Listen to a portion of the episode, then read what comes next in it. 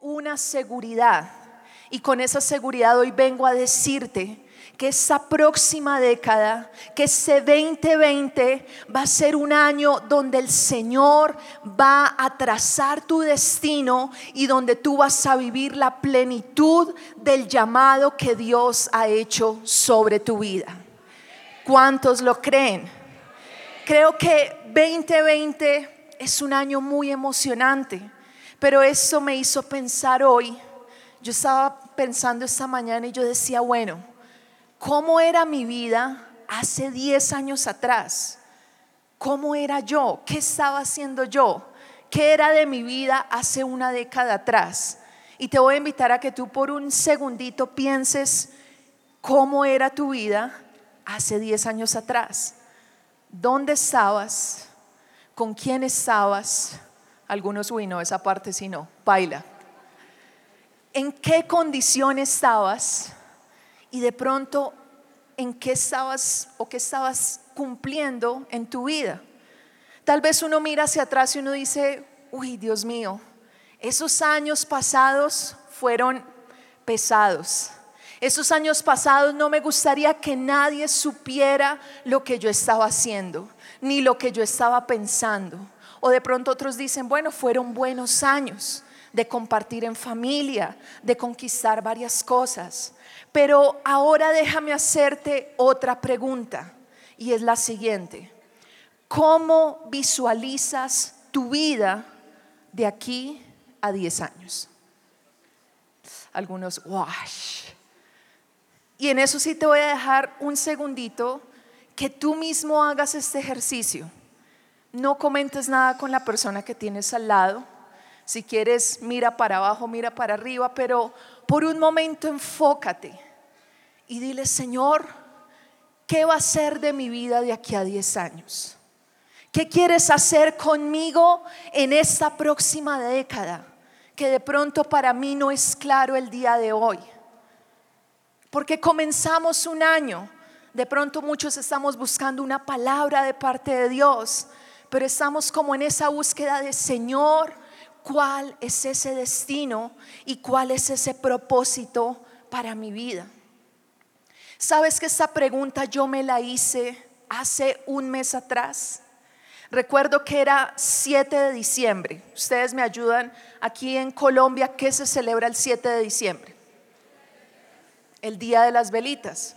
Yo no estaba festejando las velitas, yo no estaba prendiendo velitas, pero hicimos una reunión familiar, estuvimos con toda mi familia compartiendo y recuerdo que ese día cuando estábamos comprando las cosas de comer, yo estaba mirando las redes sociales y vi una noticia que me impactó muchísimo.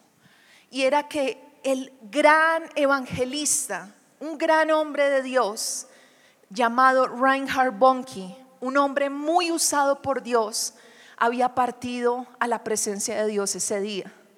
Y cuando yo vi esta noticia, yo me acordaba de todas las enseñanzas que Dios nos dio el privilegio de recibir de Él en las convenciones, en las naciones. Y yo decía, Señor, ese mensaje que dejó este hombre es impresionante. Es un legado donde el corazón de ese hombre ardía por cumplir tu propósito. Y el Señor me llevó a hacerme esa pregunta. Y Él me decía, mira, hoy está partiendo y estoy recibiendo en mi presencia a un gran hombre de Dios. Pero te digo algo, me decía el Señor a mí, hija, hay muy pocos en la tierra que tienen esa naturaleza. Hay muy pocos en la tierra que están dispuestos a asumir un llamado de este tipo como lo asumió ese gran hombre de Dios. Y la verdad eso me confrontó muchísimo, porque yo estaba ese día, uh, bueno, vamos a celebrar la familia, el asado, pero ese día estaba más enfocada en eso, pero el Señor me cambia totalmente mi manera de pensar. Y el Señor me dice, ¿tú qué estás haciendo? ¿O cómo vas a proyectar tu vida para que yo pueda cumplir mi propósito en ti? Y sabes que yo leí acerca de la vida de este gran hombre de Dios. Miren que él empezó su vida cristiana desde los nueve años de edad. Mucho más chiquito de muchos de los que están acá. En ese momento de su vida, él abre su corazón al Señor, acepta al Señor y en su adolescencia, ni siquiera en su juventud, sino en su adolescencia, él le dice, Señor, yo quiero asumir el llamado a ser misionero. Y el Señor lo comienza a preparar, después lo, ordenan como pastor, él abre una iglesia y él comienza su llamado hasta que comienza la obra misionera en África.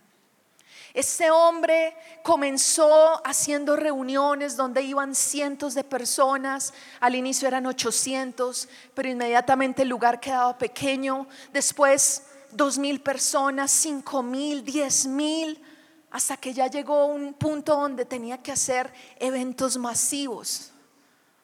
Y estas cruzadas evangelísticas llegaron a tener más de dos millones setecientas mil personas de asistentes.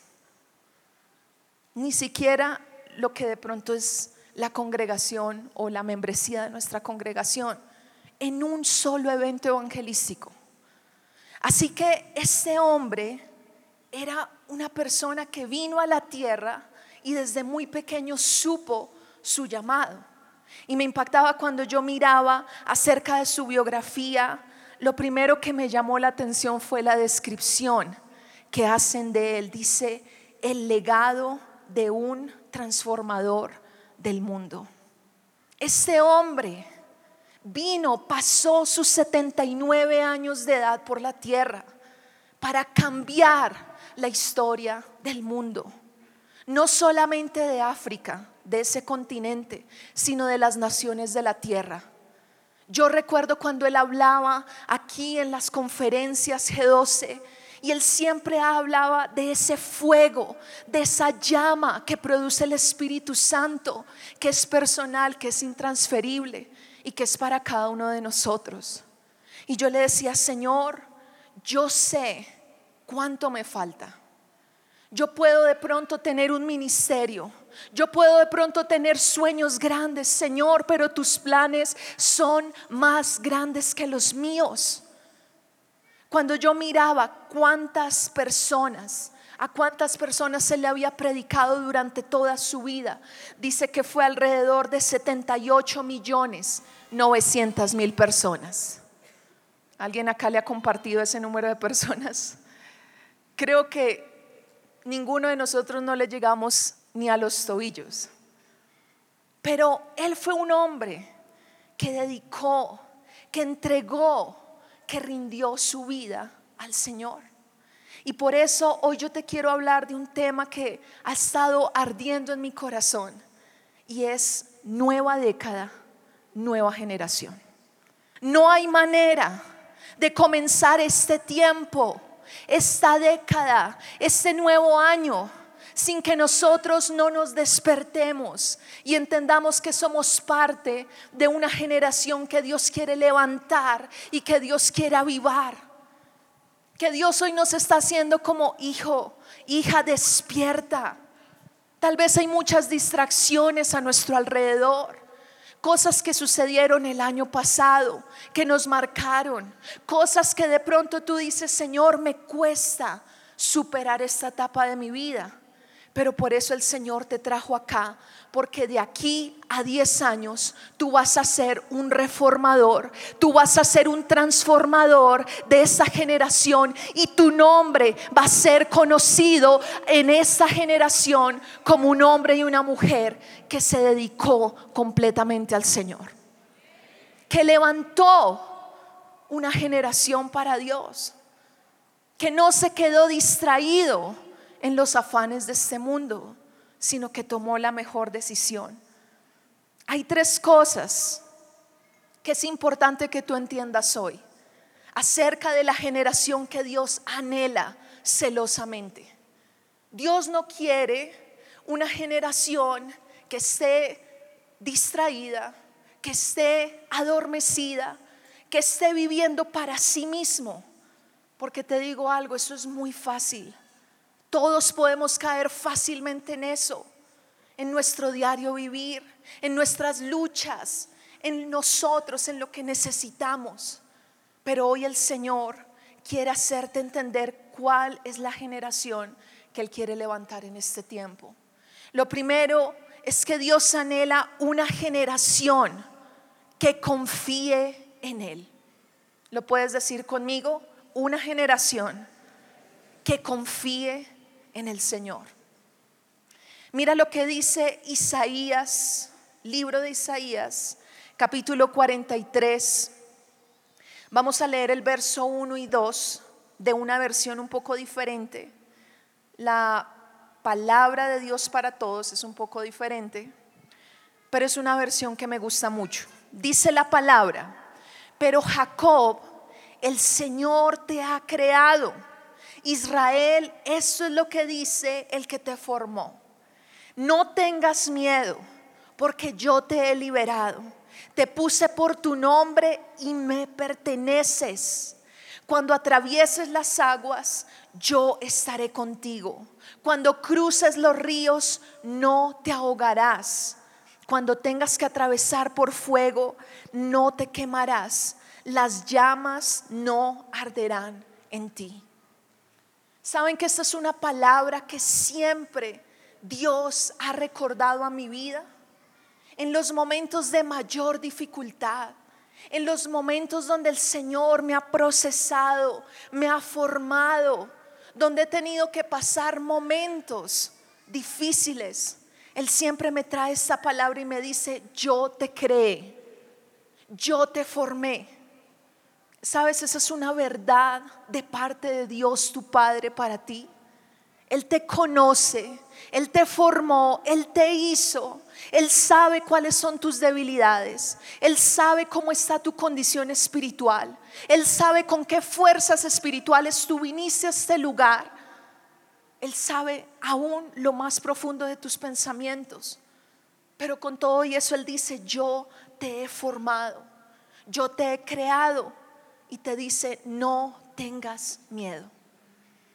Si el Señor me está diciendo que te dé esta palabra, es porque algunos de ustedes están tal vez, no lo dicen, pero están luchando con el temor. Señor, me voy a enfrentar a un nuevo año. Me voy a enfrentar a un nuevo tiempo. Yo veo, Señor, que el año pasado fue duro, me hirieron, me lastimaron. De pronto una persona cercana en tus sentimientos, de pronto un familiar, un discípulo y tú dices, Señor, ¿cómo va a ser este año? ¿Será que voy a recibir los mismos golpes? ¿Será que me voy a poder levantar de esto? ¿Será que la persona que me hirió va a prosperar más que lo que yo pueda hacer? Y el Señor te dice, tranquilo, tranquila, no temas, porque yo estoy contigo, yo te puse nombre, ese nombre que tú tienes. Pero hasta ese mínimo detalle, tu nombre, ese que te gusta, ese que no te gusta mucho, el Señor lo puso. El Señor te puso un sello y por eso Él te dice, cuando atravieses por las aguas, tú no te vas a ahogar. Cuando tú pases y cruces los ríos, no te vas a ahogar. Cuando pases por el fuego de la prueba, no te vas a quemar, porque yo estoy contigo. ¿Cuántos creen esta palabra? ¿Cuántos saben que Dios es un Dios vivo y real? Que lo que Él te está diciendo no soy yo. Yo simplemente soy un X mensajero en esta tarde. Pero es tu buen Padre el que te está diciendo cuánto te ama y cuánto está dispuesto a guardar tu vida por encima de todas las cosas. Y por eso Él te está diciendo, voy a quitar toda marca incorrecta la nueva generación del 2020, de esta nueva década, no puede entrar con marcas incorrectas. No puede entrar con desánimo. No puede entrar con amargura. No puede entrar con tristeza en su corazón. No puede entrar con desenfoque espiritual, como que no sé para dónde voy. Bueno, pues comenzó el año, vamos a la iglesia a ver qué me habla el Señor. No puede ser una generación que esté sin el propósito divino. Mas hoy el Señor quiere afirmarnos como parte de la nueva generación. Y mira lo que dice Isaías 43, versos 16 y 19. Y te dice el Señor eso. Eso te dice el Señor, el que hizo un camino en medio del mar, una ruta en medio de las aguas turbulentas. El que destruyó un poderoso ejército con carros y todo, caballos y guerreros, quedaron tendidos y no volvieron a levantarse. Se extinguieron, se apagaron como cuando se apaga una mecha. Dice el Señor, el verso 18, no recuerden lo que pasó antes, ni piensen en el pasado. Fíjense, voy a hacer algo nuevo. Eso es lo que está pasando ahora. ¿No se dan cuenta? Haré un camino en el desierto y ríos en tierra desolada. Qué poderosa palabra. A veces, no sé si a ti te pasa, a veces uno lee una palabra y uno, ay, qué linda. Pero yo le oraba al Señor y yo le decía, Señor, yo no quiero que hoy sea una palabra linda. Que al final tú digas en tus redes, ay, qué lindo. Ay, el Señor tan lindo. Sino que tú digas, Señor, esa palabra fue como una espada de dos filos que me penetró el corazón, que atravesó hasta lo más profundo y miró las intenciones de mi corazón hizo que mi corazón volviera a arder nuevamente por tu presencia. Y esa es mi oración para cada uno de ustedes. Que ustedes puedan entender que esta es palabra de Dios, una palabra viva, una palabra eficaz, donde Él te está diciendo no te acuerdes más de lo del pasado. No pienses en lo que ya sucedió. Hay personas acá que todavía de pronto perdieron un ser querido y todavía están de luto. Todavía están llorando. Todavía están con ese dolor profundo en su corazón y no han podido superar ese proceso de su vida. Hoy el Señor te está diciendo, todo lo pasado hoy queda atrás. Y Él te está diciendo, fíjense, estoy haciendo algo nuevo. Algo que ni siquiera tú lo ves, no te das cuenta. ¿Saben algo? Dios ha sido muy bueno. Dios ha sido muy fiel. Yo lo puedo decir de manera personal. Yo desde muy pequeña llegué aquí a la iglesia. Yo tendría más o menos unos cuatro años cuando yo llegué con mi familia a la iglesia. Y desde ese primer momento he visto milagros sobrenaturales vi cómo Dios rescató a mi papá de la muerte, una enfermedad terminal, él ya estaba re mal, pero yo vi cómo Dios le dio una segunda oportunidad a mi familia. Y hoy en día yo puedo decir, mi papá, mi casa, todos le servimos al Señor. Y Él es un testimonio vivo de que Dios sí tenía un plan mejor para nosotros. Pero aquí también Dios restauró mi corazón. Dios como los, lo preguntaba al inicio de la reunión hace 10 años. No entro en detalles, pero yo estaba en un desenfoque. Aunque era líder, aunque estaba en la iglesia, estaba redesenfocada. Te digo algo y te lo digo con toda sinceridad. Hace 10 años yo no había nacido de nuevo, habiendo estado toda mi vida en la iglesia. Yo no sabía a qué Dios le servía, aunque ya estaba en la banda, aunque ya estaba en la alabanza, aunque era líder, no me da pena decirte, no conocía al Dios al cual servía. Esta experiencia la tuve dos años después, hace ocho años atrás, donde el Señor despertó mi corazón. Y por eso yo digo, Señor, gracias por mi casa, por mi iglesia, por mi cobertura, pero por tu palabra, porque tu palabra nunca miente porque tú sí tienes un plan a futuro para nosotros. Aquí Dios me dio a mi esposo. Aquí Dios ha cumplido promesas de la nada. Discípulos que son cercanos saben que hace un año y medio conquistamos un apartamento teniendo absolutamente nada. Usted dirá, ¿cómo es eso posible? Yo tampoco me sé cómo explicarle, pero el Señor lo hizo. El Señor nos permitió comprar vivienda. Compraré sin dinero, literalmente. Dios hizo un milagro sobrenatural. Pero yo te digo algo, todo esto es cuando yo aprendo a cerrar ciclos del pasado. Es cuando yo me extiendo hacia lo que hay por delante y cuando yo determino olvidar mi pasado. ¿Cuántos dicen amén? ¿Cuántos saben que el Señor hoy está hablando a su corazón? Amén. Vamos a seguir con la generación que Dios anhela, la generación que se levanta en el poder de Dios. Hablamos lo primero que Dios anhela una generación que confía en Él, que aprende a dejarle el pasado y se levanta en poder y se levanta a conquistar lo nuevo. Pero lo segundo es esa generación que se levanta en el poder de Dios. Mira lo que dice Primera de Corintios 2:9.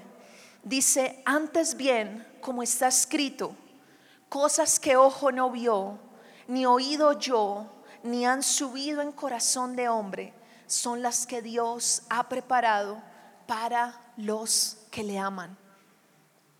Esa es una palabra que también ha sido súper específica para mi vida, donde yo le digo, Señor, yo no quiero comenzar un nuevo año viviendo un llamado en lo natural, viviendo un llamado normal, un liderazgo que no pase a otro nivel. Y el Señor me daba esta palabra y me la recordaba y me decía, tú vas a empezar a ver cosas sobrenaturales. Ese hombre, Reinhard Bonnke, que les hablaba al inicio. Un jovencito comenzó a los nueve años aceptando al Señor y a sus 79 años terminó la carrera, bien terminada. Le predicó a muchas personas milagros creativos, sobrenaturales, sanidades en cada una de sus cruzadas. ¿Por qué? Porque él entendía esa palabra, que el reino de los cielos no consiste en palabras, consiste en poder que es el momento de que tú y yo hagamos que el cielo descienda a esta tierra y que las personas que estén alrededor puedan ver el poder de Dios a través de nosotros. No que te vean a ti, no que te admiren porque eres un buen predicador, un buen orador. Yo siempre le pido al Señor, Señor, por favor, siempre que voy a predicar le digo, Señor, no soy yo, no quiero nada de mí mientras esté predicando. Quiero que te vean a ti, que te conozcan a ti, el Dios verdadero, el Dios de poder, el Dios de milagros. El año pasado Dios nos dio la oportunidad con mi esposo y con varios equipos de, líderes de poder coordinar encuentros. ¿Cuántos han ido a un encuentro? Bueno, creo que una gran mayoría, los que no, este año vamos a tener muchos encuentros para que puedas acompañarnos. Pero un encuentro de verdad es la mejor idea de Dios para que le podamos conocer. Y recuerdo que en la preparación del encuentro yo tenía que ir a dar una enseñanza de, eh, del preencuentro. Y recuerdo que un discípulo me dice, Pau, es que te traje una joven para el preencuentro. O sea, súper chévere que puedas hablar con ella. Es un caso un poquito, me decía un poquito, un poquito complicado, pero si puedes hablar con ella. Yo, yo iba con toda la fe, yo listo, dale, no, envíala, ven y yo hablo con ella. Y recuerdo que, bueno, estuvimos reunidos acá en la parte de al frente, pero mi sorpresa es que cuando yo veo esta joven, Apenas yo me acerco a saludarla, a abrazarla, ella estaba con la mirada hacia abajo y se levanta y me mira así. Y yo, wow, uff, tremendo. Esta bienvenida era la que, la que me estaba esperando. Y yo, hola, ¿cómo estás? Y me miraba así, pero con una cara, no solamente era cara de piedra, les, les digo la verdad, era cara de verdad, estaba súper poseída así re película de terror un poquito. Y yo, ay, Espíritu Santo, y yo no, tal, y saqué la palabra, yo mira, eh, el Señor te ama, mira, Dios me habló esto para ti, no sé qué. Cada vez que le hablaba era, era como más, cada vez era más y más y más, y yo, ay, Señor, ¿qué hago? Y ya a empezar la reunión de las seis y media, y yo, no, ven, no, acompáñame acá, vamos en la parte de atrás, eh, hay algo que te quiero mostrar, pero yo dije, no, aquí yo no puedo permitir el show porque ya a empezar la siguiente reunión. Entonces nos fuimos a la parte de atrás y ahí literalmente empieza ella, se empieza a manifestar de una manera impresionante y empieza a hablar como el espíritu que la estaba dominando. Y decía, hoy me voy a matar, hoy me voy a acabar con mi vida, hoy me voy... Y yo, no, tranquila, no, o sea, no, no pienses en eso, Dios te ama. Sí. Y bueno, seguía así re fuerte. Y yo, ay Señor de la gloria, ¿qué hago? Pero recordaba siempre estas palabras. Antes de, de empezar ese proceso del encuentro, el Señor me decía, tú vas a hacer que el reino de Dios se establezca acá en la tierra. Yo te voy a enseñar cómo hacerlo, pero tú te vas a empezar a mover en los dones y en la autoridad. Y empezamos a orar por ella, llegaron unos pastores amigos y empezamos a orar por ella. Y para hacerte la historia corta, ese día ella sí se, el espíritu que estaba operando en ella, sí quería quitarle la vida.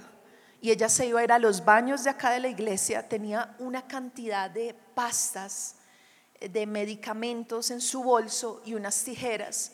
Y ese día iba a cometer eso en el baño acá de la iglesia.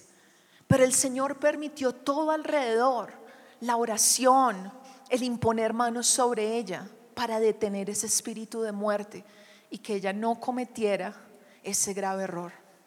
¿Sabes algo? Dios nos ha llamado a ser influencia en esta generación.